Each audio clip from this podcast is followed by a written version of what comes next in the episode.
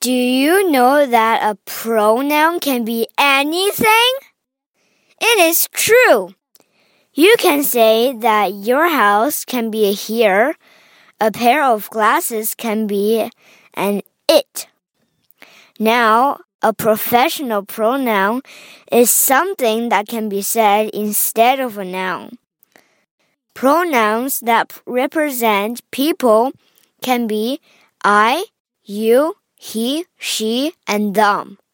And places are there, here, and if it is a question, where.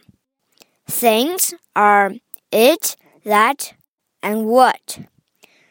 Look around. You are surrounded by pronouns.